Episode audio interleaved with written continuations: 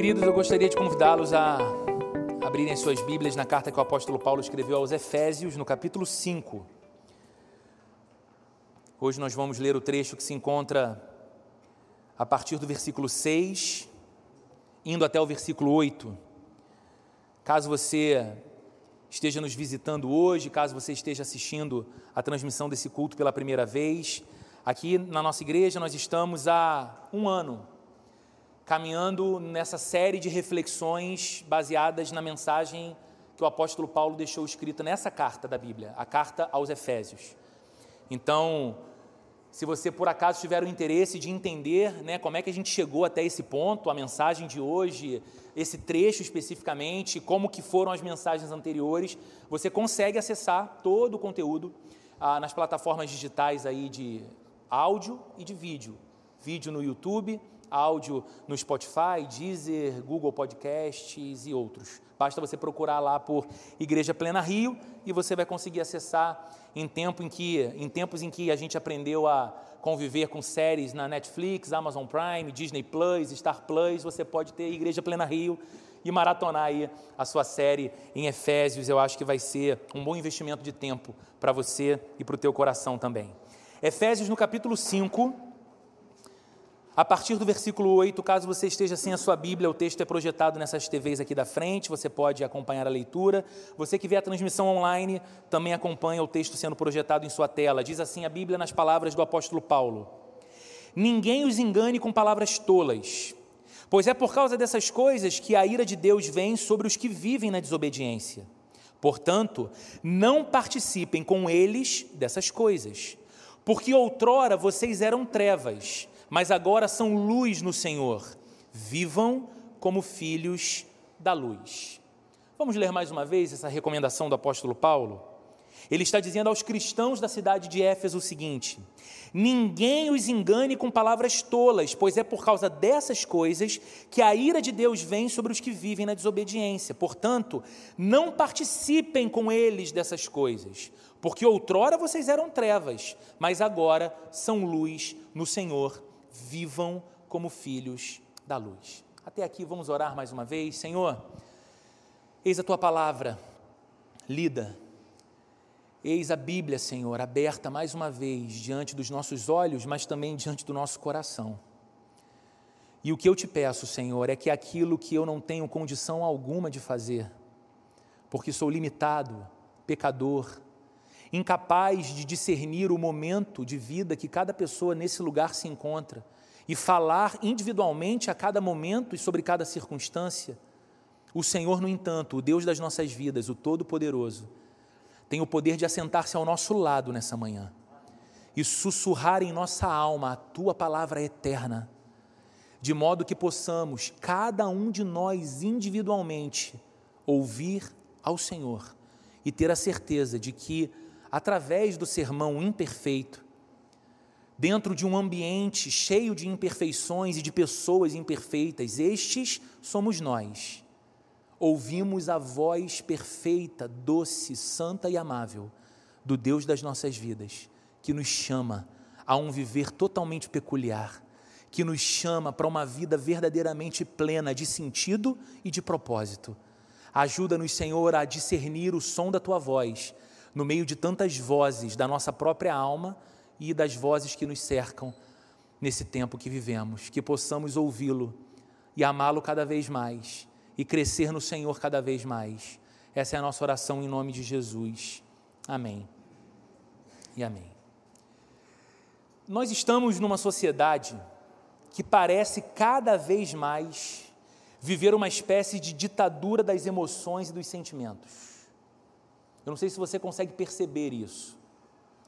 Um exercício que eu acho muito importante da gente fazer, e você não precisa ser um antropólogo para fazer isso, um sociólogo para fazer isso, é de tempos em tempos nós lançarmos algumas perguntas críticas para a sociedade que a gente vive, para o tempo que nós vivemos, nos perguntarmos assim: vem cá, é isso mesmo?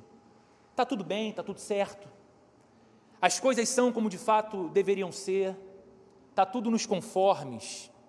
A sensação que eu tenho é que nós vivemos numa espécie de ditadura das emoções e dos sentimentos, onde o parâmetro mais elevado, onde o parâmetro mais considerado para se tomar uma decisão, por exemplo, é aquilo que eu estou sentindo.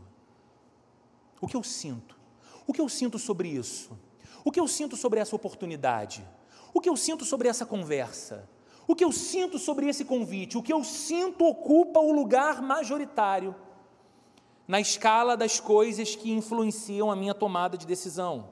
O mundo muda, e é claro que a gente sabe disso.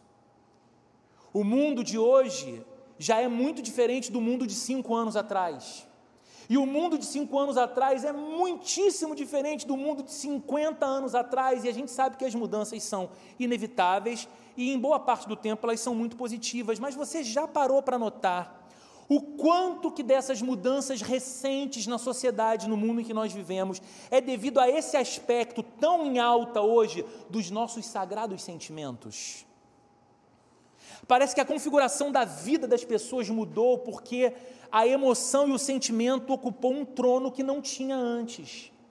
Que talvez a razão tenha ocupado por um tempo. Talvez a prudência tenha ocupado por um tempo, mas agora, muitas vezes acima da razão e da prudência está o que a gente sente, o que a gente deseja, o que a nossa emoção nos comunica. Num passado não muito distante, era comum ver pessoas projetando suas carreiras não apenas numa mesma profissão, mas numa mesma empresa. Você lembra disso? Olha, Jarbas estudou engenharia e entrou estagiário numa multinacional. E sabe como ele se aposentou? Ele se aposentou diretor nessa mesma multinacional. 30 anos de carreira bem-sucedida numa mesma área profissional e numa mesma empresa com os mesmos pares por décadas. E assim pessoas faziam carreiras no banco, e assim pessoas faziam carreiras em escolas. Era comum. Atualmente é cada vez mais incomum que isso aconteça. Pouco esperado, pouco previsível. Por quê? Porque as pessoas estão em busca de novas experiências experiências novas que façam sentido em seu momento de vida.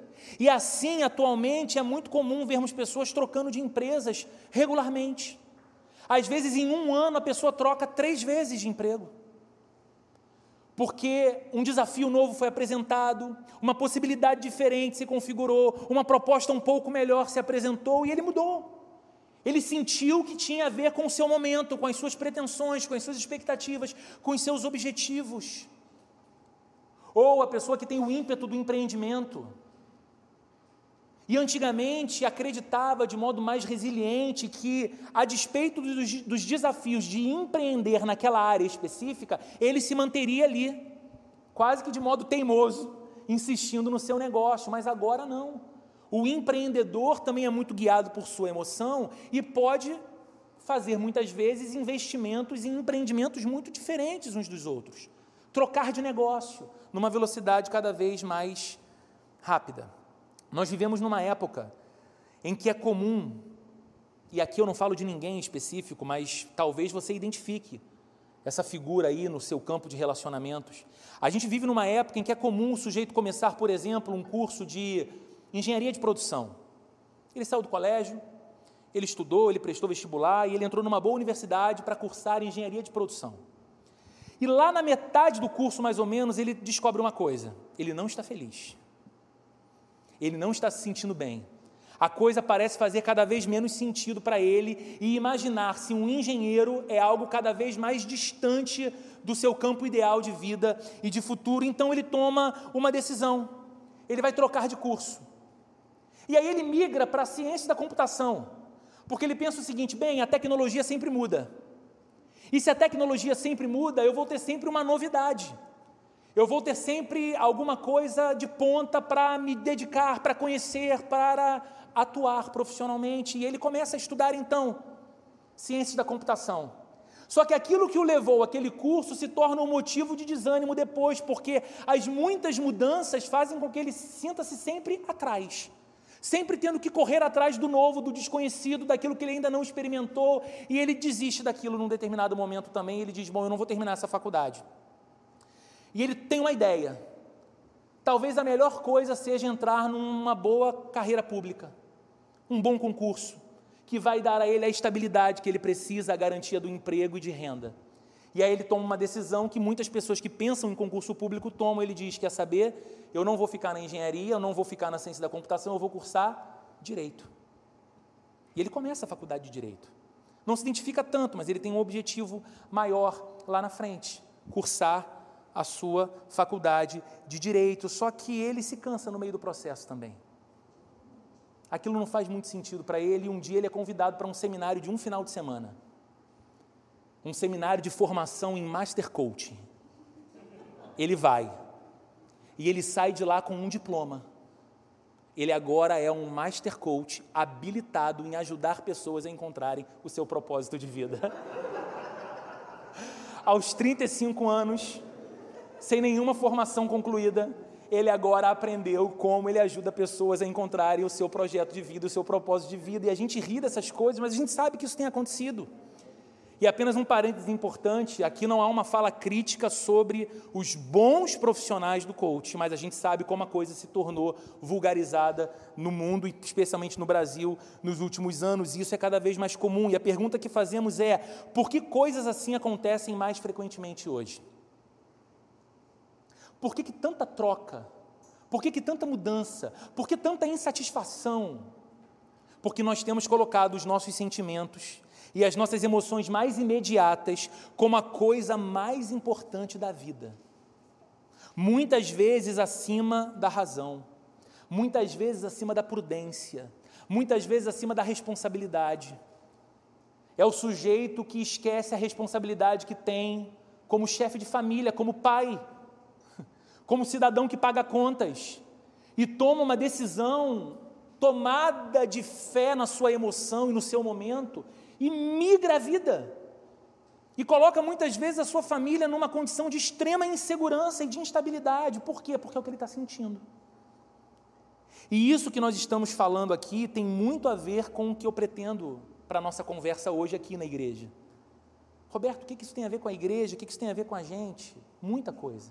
Afinal, quanto daquilo que nós chamamos de experiência cristã é governado pelo que nós sentimos, acima do que nós sabemos e acima do que nós cremos como sendo verdade.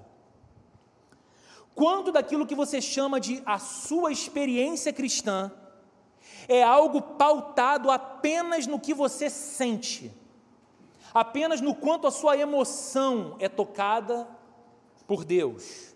Quantas vezes você disse para você mesmo: Eu sei que orar é necessário, está mais do que claro para mim que a oração é um dispositivo essencial de comunhão do crente com Deus. Está mais do que claro para mim que Deus disse em Sua palavra que eu devo fazer as minhas necessidades e as minhas súplicas conhecidas dEle através da oração. E ainda assim você diz para você mesmo: eu sei que a oração é necessário, mas eu não estou sentindo vontade de orar. Porque você, de alguma forma, atribui que na experiência cristã você precisa primeiro sentir algo que vai te impulsionar e você vai ser movido por um ardor, um desejo de falar com Deus e vai passar horas orando. Aí, como esse sentimento não te visita, você não ora mais. Quantas vezes você disse para você mesmo: ler a Bíblia é importante? É claro que eu sei que tudo aquilo que eu devo conhecer de Deus eu o conhecerei através da Bíblia. É claro que eu sei que tudo aquilo que Deus apresenta como projeto de vida para um homem e uma mulher que se encontraram com Cristo está claramente anunciado na Bíblia. Então, sim, eu sei que a Bíblia é muito importante e eu devo ler, mas quer saber? Eu não tenho sentido o meu interesse despertado para a leitura. Eu leio outras coisas, eu leio artigos acadêmicos do meu mestrado, eu leio o site de notícias, olha, eu leio até ficção mas eu não sinto, sabe? É, é, eu olho para a Bíblia, ela olha para mim, a gente não se namora, eu não abro, eu não leio, porque eu não sinto essa vontade. Quantas vezes já aconteceu com você sábado, finalzinho da tarde, início da noite, de repente você recebeu um WhatsApp meu, tem gente que recebe todo sábado. A minoria responde, mas recebe todo sábado. E aí você diz: amanhã tem culto, lá na igreja. Mas, sinceramente, eu não estou sentindo o desejo de ir. Sei lá, acho que eu, acho que eu tenho que sentir. Ah, eu quero ir, eu não estou sentindo, então eu não vou. E é engraçado, porque você não faz isso com o seu chefe. Você não acorda segunda-feira, liga para ele e fala: Fala, chefe, beleza? Tranquilo? Olha só, semana está quente aí, né? Sei disso. Olha só, deixa eu te falar, chefe, acordei aqui, não estou sentindo vontade de ir hoje. Não sei, me deu um negócio. Ele vai dizer para você: Não vem mais, né? Vai direto no RH, não precisa vir mais. Você não liga para o seu gerente do banco na hora de pagar o financiamento e diz para ele: Rapaz, deixa eu te contar um negócio, eu estou sentindo aqui, eu não estou sentindo na verdade que eu tenho que pagar. Não sei, me deu uma coisa aqui, eu sinto que eu não vou pagar. Você não pode fazer isso. A gente não faz isso com o chefe, não faz isso com o gerente, mas volta e meia fazemos isso com o nosso cristianismo, transformando ele em algo totalmente dependente, refém das nossas emoções e dos nossos sentimentos. Qual é o problema disso? O problema é que nós estamos aqui alguns domingos olhando para esse trecho da carta do apóstolo Paulo aos Efésios, que aponta numa direção completamente diferente dessa. Não diferente no sentido de diminuir o que nós sentimos. A Bíblia nunca diminui a importância da minha emoção e da sua emoção. A Bíblia nunca enfraquece o lugar dos nossos sentimentos, como se fosse algo descartável.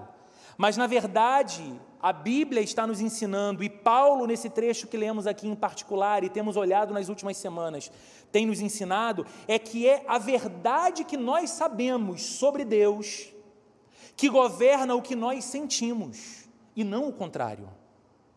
Que na vida cristã é a verdade que nós cremos que governa as nossas tomadas de decisão e inclusive o que nós sentimos. E não o que nós sentimos é o que torna o padrão de verdade absoluta para nós. Veja como Paulo, gente, inicia essa conversa desde o capítulo 5, do comecinho do capítulo 5, e como ele vem fazendo o seu apelo aos cristãos na cidade de Éfeso. Você lembra, você viu aqui comigo, ele começa falando: imitem a Deus. Não é isso que ele diz no verso 1? Sejam, portanto, imitadores de Deus. Agora, Paulo não diz imitem a Deus porque vocês simplesmente desejam isso mais do que tudo. Não, há uma razão. Há uma verdade que leva a essa ação. Ele diz: imitem a Deus porque vocês sabem que são filhos amados de Deus. O apelo de Paulo não é para o que eles sentem, o apelo de Paulo é para o que eles sabem é para a verdade que os define. Depois ele segue no mesmo texto, no capítulo 5, e diz: andem em amor. Ele diz: pautem a vida de vocês de modo que a vida de vocês seja toda ela ordenada na esfera do amor. Não porque vocês sentem muito amor, mas vocês vão andar em amor, assim como Cristo amou vocês e por vocês se entregou o que Paulo apresenta como amparo do seu apelo, a verdade que os cristãos sabem a respeito da obra de Cristo por eles. E não apenas as coisas positivas que os cristãos devem buscar, mas também aquelas coisas que nós devemos evitar e banir das nossas vidas. Nós vimos Paulo fazendo isso na sequência do texto. Semana passada nós falamos sobre isso aqui, que porque somos filhos de Deus, porque fomos santificados para Deus por Jesus Cristo, nós devemos evitar e combater toda a imoralidade sexual, toda impureza, a cobiça, obscenidades, gracejos imorais. Não foi tudo isso que vimos na semana passada? E por que, Paulo? Por que, que nós devemos evitar essas coisas? Porque nós sentimos, porque o nosso desejo agora não é mais canalizado para essas coisas, nenhuma espécie de imoralidade sexual visita os nossos sentimentos, nenhum impulso de gracejos imorais visita a nossa vida, nunca mais, a gente não sente mais isso, então a gente abandona, não. O texto de Paulo é claro e nós lemos porque estas são práticas daqueles que vivem na desobediência, longe de Deus, sem Deus. A expressão que Paulo usa é: ninguém os engane com palavras tolas, porque é por causa dessas coisas, essa lista de coisas que nós acabamos de falar, que estava nos versos anteriores, que vem a ira de Deus sobre os que vivem na desobediência.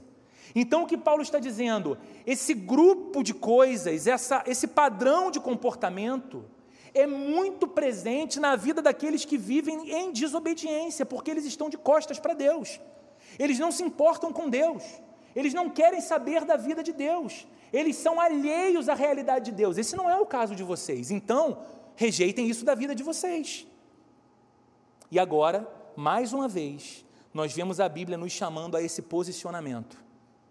As coisas que nós devemos evitar, as coisas que nós devemos manter afastadas da nossa vida, não com base no que nós sentimos apenas. O sentimento vai vir junto. O sentimento vai seguir a ação, mas nós não tomamos esse posicionamento com base no que sentimos, mas com base na verdade que define quem nós somos. E para isso, eu chamo a sua atenção para o verso 8. Paulo diz: Porque outrora, em outro tempo, vocês eram trevas, mas agora são luz no Senhor. Vivam como filhos da luz. Está claro para você aqui que, mais uma vez, o tema principal da Bíblia é a nossa santificação. Certo? E para entender o que a Bíblia está dizendo, é necessário que você tenha uma compreensão em mente muito importante. Santificação não é uma coisa que você recebe como uma experiência. Eu vou repetir. A santificação não é algo que você recebe como uma experiência, mas antes ela é o resultado do desenvolvimento da verdade em nós. Roberto, em termos práticos, como é isso? Em termos práticos, santificação não é algo que você subitamente sentiu. Uau! Eu estava no culto, a mensagem, a música, a oração, tudo. De repente eu senti um negócio e a santidade veio e agora eu estou muito santificado. E eu saí daquele culto santificadaço. E agora eu estou vivendo assim, santificado demais. Que experiência! Não, santidade não é uma coisa que você recebe assim. A santidade ou a santificação do crente ela é o resultado do desenvolvimento da verdade acerca de Deus e acerca de nós mesmos, que o crente tem a partir da palavra de Deus. É o meu entendimento de quem Deus é, de quem eu sou em Deus e do chamado de vida que Ele tem para mim em Cristo e a minha fé nessas coisas, crer nessas coisas, que me coloca a caminho do desenvolvimento da santificação santificação pela qual eu vou orar santificação pela qual eu vou dobrar os meus joelhos, santificação pela qual eu vou chorar clamando a Deus por misericórdia, santificação pela qual eu vou me desviar de caminhos impróprios, mas isso tudo começa não porque eu estou sentindo um impulso para a santificação, mas porque eu creio no chamado de Deus para essa vida. Queridos, esse é o método da Bíblia para a santificação. Primeiro, compreender a verdade, depois, aplicar a verdade. Porque a vida de santidade nada mais é do que aplicar a verdade de Deus, conforme a Bíblia revela na vida da gente. O padrão de comportamento, o padrão de linguagem, o padrão de sentimentos tem a ver com aquilo que eu sei ser correto, porque Deus assim revelou o que é o correto para a minha vida. Eu creio nele, eu o amo, eu desejo a vida dele mais do que a minha própria vida, então eu entro nesse caminho da santificação. E o apóstolo, aqui nesse trecho, expõe essa verdade e nos chama a aplicar essa verdade em nosso viver através do contraste tão presente na Bíblia entre luz e trevas, claridade e escuridão. Ele está dizendo, porque outrora vocês eram trevas, mas agora vocês são luz no Senhor. Note que ele não diz, no verso 8 que lemos, houve um tempo em que vocês estavam nas trevas, mas agora vocês foram iluminados, agora vocês estão na luz. Você percebeu que Paulo não fala isso? Ele diz: houve um tempo em que vocês eram trevas, mas agora vocês são luz. Não está errado essa inferência de estar em trevas no passado e estar na luz agora, a Bíblia fala sobre isso. A Bíblia diz que Deus mesmo nos transportou do império das trevas e nos levou para o reino do seu Filho amado, das trevas para a luz. Paulo, escrevendo aos Coríntios, diz que Deus brilhou a sua glória na face de Cristo e nos iluminou das trevas para a luz. Mas aqui Paulo coloca as coisas de modo ainda mais profundo. Ele quer dizer que essas pessoas antes não somente estavam na escuridão, mas sim que a escuridão estava nelas. Você percebe? Antes vocês eram trevas. E que depois, não somente elas estavam na luz, mas que elas eram luz no Senhor. Que as suas vidas, e não apenas o ambiente em que viviam, tinham sido transformadas de trevas em luz. É muito mais profundo que Paulo fala. Então, todo esse apelo que ele vem fazendo desde o início do capítulo 5, para que nós sejamos imitadores de Deus, para que nós pautemos a nossa vida numa vida de amor, assim como foi a vida de Cristo, e que nós fujamos de todas aquelas coisas que não combinam com Jesus, mas que estão tão presentes no mundo em que nós vivemos, ele pauta tudo isso nessa verdade, porque houve um tempo em que vocês não apenas estavam na escuridão, mas a escuridão estava em vocês. Só que essa realidade mudou, agora vocês estão em plena luz e a luz entrou em vocês. Por isso vocês podem fugir dessas coisas. A mudança, queridos, pela qual a pessoa que se torna cristã passa, é a mudança mais profunda do mundo. Alguém que se torna cristão experimentou a transformação mais profunda desse mundo inteiro, porque ela não apenas está na luz, ela não apenas está agora em condições melhores de enxergar a Deus, a si mesmo e as demais pessoas à sua volta. Quando alguém se torna cristão, o que a Bíblia diz é que a própria luz entra nessa pessoa. A luz se irradia por todo o seu ser, a luz se apossa da pessoa. Ela se torna alguém cheia de luz, cheia da luz da vida cheia da luz de Cristo, cheia da luz de Deus, iluminada por fora, enxergando as coisas com mais clareza e mais discernimento, mas iluminada por dentro, ao ponto de desejar ardentemente ver dissipado de dentro de si tudo aquilo que se assemelha à escuridão, que antes habitava plenamente em seu ser. Essa, queridos, é a verdade que faz com que o crente olhe para as práticas comuns nesse mundo caído essa é a verdade que faz com que o crente olhe para muitas coisas que são inclusive celebradas como um padrão comportamental aceitável na sociedade do nosso tempo, e ainda que ele sinta o seu coração também tentado a praticar essas mesmas coisas, porque ele sabe que tem um coração carnal ainda batendo dentro do seu peito, ele se lembra da verdade que o define. Então ele se santifica mais. Ele olha para tudo aquilo que todo mundo vive e faz, e ele não é um tolo, arrogante, prepotente, que está olhando para a vida e para o comportamento das demais pessoas e dizendo: hum, pobres pecadores, gente suja, gente imunda, olha como vivem, olha como falam, olha como se comportam, olha como são bestiais. Eu não, eu não sou assim, eu sou santificado, não. Ele sabe que se ele não tiver cuidado, o seu coração é visitado pelo sentimento e pelo desejo de praticar as mesmas coisas, de cometer os mesmos pecados que os outros estão cometendo à sua volta. E o que o controla? O que o freia? O que ele sente? O desejo dele quando a tentação está em nível altíssimo diante dos olhos dele? Não. O que o freia é a verdade que o define. Ele sabe quem ele é.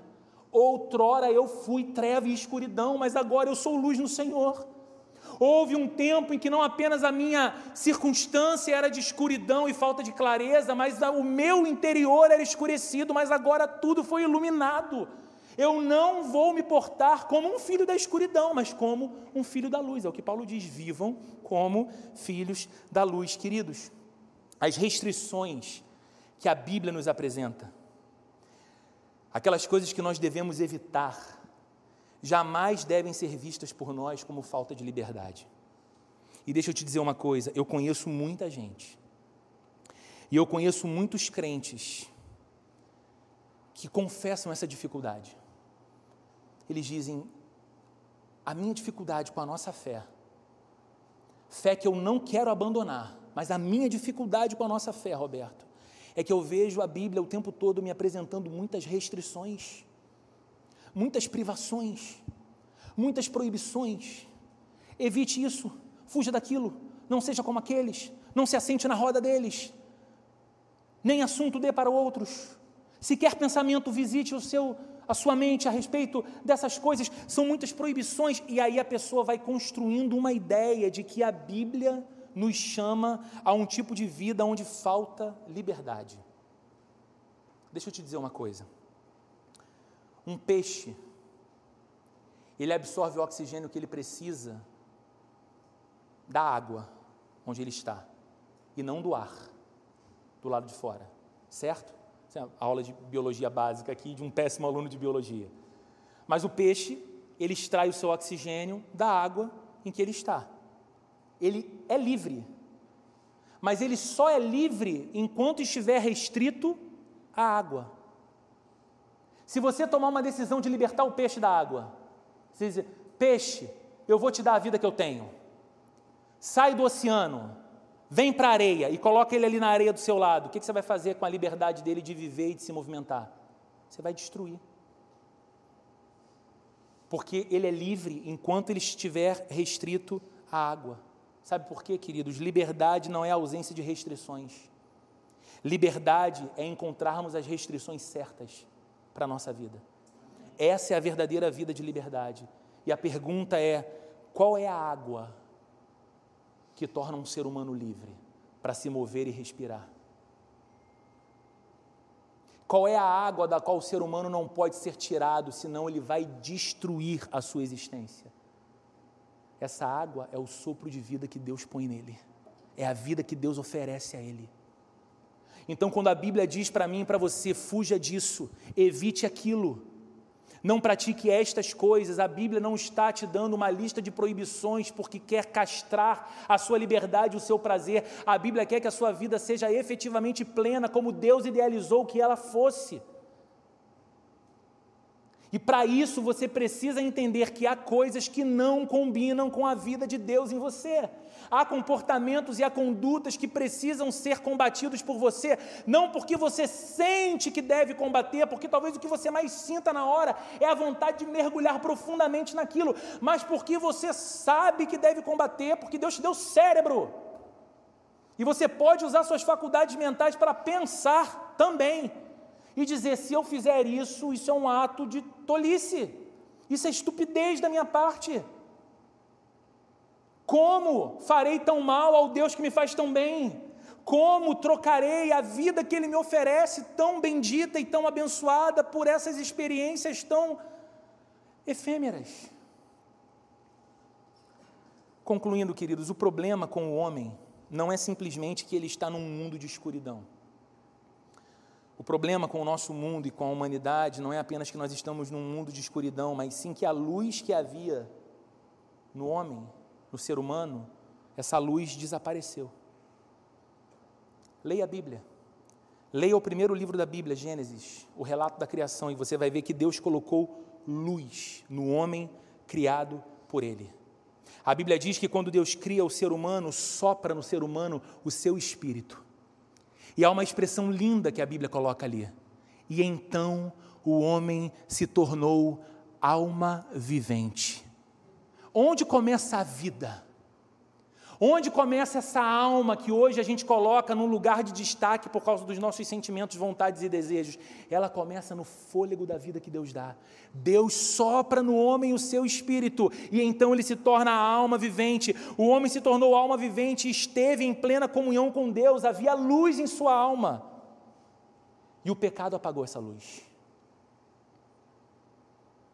O pecado desligou esse disjuntor desarmou esse disjuntor. E não é simplesmente que nós estamos num mundo de trevas, mas que há trevas em nós. Há trevas em nosso ser. É por isso que nós vemos com assombro as coisas que vemos à nossa volta. Mas não só nos conflitos internacionais, não só nos bastidores da política, mas às vezes no nosso condomínio e às vezes no nosso peito, dentro de casa. Porque a luz de Deus se apagou por causa do pecado, mas veja o que Jesus disse. No Evangelho de João, capítulo 8, verso 12, o Senhor Jesus disse assim: Eu sou a luz do mundo. Quem me segue nunca andará em trevas, mas terá a luz da vida em si. Sabe o que Jesus estava dizendo? Eu sou aquele que devolve ao ser humano criado por meu Pai a luz que ele perdeu. Quem crer em mim, quem anda comigo, volta a ter a luz da vida em si. É por isso, queridos, que essa mensagem ela tem um duplo propósito. Primeiro, para você que sabe quem é Cristo. Primeiro, para você que diz acerca dele, ele é a luz do mundo e ele é a luz do meu mundo. Se você já viveu essa mais poderosa de todas as transformações, se você sabe que é verdade o amor de Deus por você, se você já conhece um pouco da vontade de Deus para a sua vida, não seja um refém da sua vontade, dos seus sentimentos e das suas emoções apenas, mas deixe que essa verdade a respeito de quem você é em Cristo te leve a santificação e te leve a uma vida de filho da luz. Por quê? Porque a luz brilhou outra vez. Porque aquilo que era treva em você por causa do pecado foi dissipado pelo Cristo que iluminou você. E ele prometeu que quem com ele anda não mais andará em trevas, mas terá a luz da vida em si. Então é hora de você dizer: Deus, se a minha vida tem mais parecido com uma zona cinzenta e sombria ou de escuridão, me arranca dali, porque eu já te conheço, Senhor, eu já sou teu. E eu não quero tornar ou tomar como banal aquilo que o Senhor considera central e importante. Mas essa mensagem é importante também a você que talvez não tenha se rendido ainda a Cristo. Mas você pode fazer isso hoje. Você pode fazer isso exatamente hoje e ver não apenas a luz brilhar ao seu redor, porque isso vai acontecer. De fato, você vai perceber que com Jesus você enxerga as coisas com mais clareza. Ele te dá sabedoria, ele te dá discernimento, ele te dá orientação. Você começa a ter mais prudência para as tuas tomadas de decisão, isso é maravilhoso. Mas é muito mais do que isso, você vai ver não apenas a luz brilhando ao seu redor, mas você vai ver a luz entrando em você e mudando todas as coisas. Mudando todas as coisas. Por isso você deve, você deve render-se a Jesus, dizendo: Senhor, o que o pecado roubou de mim, a luz do Deus Criador, a única forma de ser uma alma vivente é pelo sopro do Espírito de Deus em mim, mas o pecado me apagou dessa realidade, me roubou essa luz do Senhor em mim, Jesus traz de volta. Então você pode orar hoje dizendo: Senhor, meu coração é rendido a Ti nessa manhã, eu me entrego, eu me rendo, eu confesso ao Senhor, eu confesso os meus pecados e eu peço que o Senhor entre em minha vida, trazendo a luz e dissipando as trevas. Amém? Vamos orar? Senhor, obrigado pela verdade ao nosso respeito, Senhor. Obrigado porque essa verdade, ela não é construída a partir dos nossos atos, da nossa obediência, da nossa fidelidade, essa verdade, ela nasce sobretudo no teu grande e maravilhoso amor por nós, que veio ao nosso encontro, sendo nós quem somos, vivendo do jeito que nós vivíamos. Como diz a própria Bíblia, não apenas estando em trevas, mas sendo trevas. O Senhor decidiu nos roubar daquele lugar ruim, nos arrancar, nos remover daquele ambiente terrível e remover de dentro de nós essa escuridão e colocar a tua luz, Senhor. Colocar a brilho da tua glória, Senhor. O que nós te pedimos, Senhor, a partir desse texto dessa manhã, é que o Senhor nos ajude a vivermos como filhos da luz. Que o Senhor nos ajude a entender que as restrições do Senhor em Sua palavra a nós não são restrições de privação da liberdade, mas o nosso passaporte para a vida verdadeiramente livre e plena a vida de filhos e filhas de Deus. Então nos ajuda, Senhor. Nos ajuda a viver para a tua glória, nos ajuda a viver ao teu lado. E ajuda esse coração deste homem ou dessa mulher que ouvindo essa mensagem hoje e pela obra do teu Espírito Santo no coração dele, no coração dela, entendem que precisam render por completo a vida ao Cristo que é pura luz, que dissipa as trevas e que escreve uma nova história. Nós oramos assim, Senhor, em nome de Jesus. Que o amor de Deus, o nosso Pai, a graça de nosso Senhor e Salvador Jesus Cristo e a comunhão e a consolação do Espírito Santo de Deus esteja presente com cada um de nós aqui, hoje e para todo sempre, Senhor. Amém e amém.